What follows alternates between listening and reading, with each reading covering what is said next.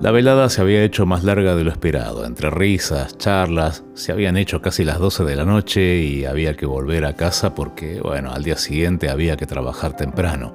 El encuentro había sido en la ciudad de Morón. Hacía poco me había mudado a una casita en Castelar, a unas 30 cuadras de donde me encontraba. Estaba sin auto, así que la vuelta era o en colectivo o en remis. A esa altura del mes, la respuesta era clara, colectivo salvo por un detalle, el 441 tenía su última salida a las 23.45. Se acababa de ir hacía un par de minutos y el próximo recién aparecía alrededor de las 5 de la mañana, una locura.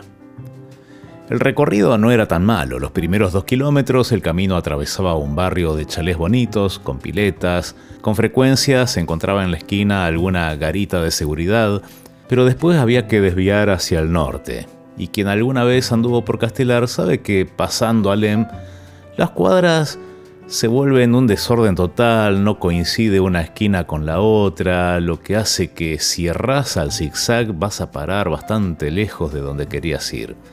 Sumado a eso había que atravesar algún par de cuadras un poco menos pintorescas que las anteriores. Mientras iba caminando me preguntaba por qué siempre me pasa lo mismo, esa locura de andar caminando a medianoche por la zona oeste del Gran Buenos Aires, así que en mi mente le veo una corta oración pidiendo a Dios que no se moleste por mi inconsciencia y que si quería me rodee con su protección. Cruzo la calle y en una casita hermosa, con rejas bajas, un jardín exquisitamente prolijo, sale un perro negro.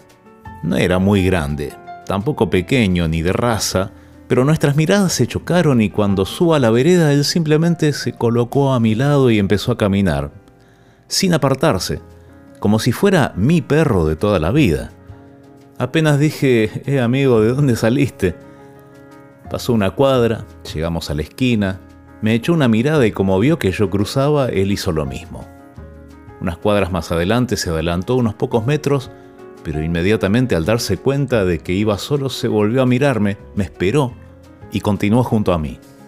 En el trayecto salían otros perros ladrando, pero él no se inmutaba ni se mezcló en peleas, como si un mandato lo impulsara a acompañarme pase lo que pase. Si yo avanzaba, él avanzaba. Si me detenía, él también lo hacía. Finalmente llegué a la reja de mi casa. Abrí e hizo un gesto como si quisiera entrar, pero se detuvo. Le dije, gracias. ¿Te volvés a tu casa? Me miró, se dio vuelta y volvió justo por el camino por donde habíamos venido. Pasando la esquina, desapareció.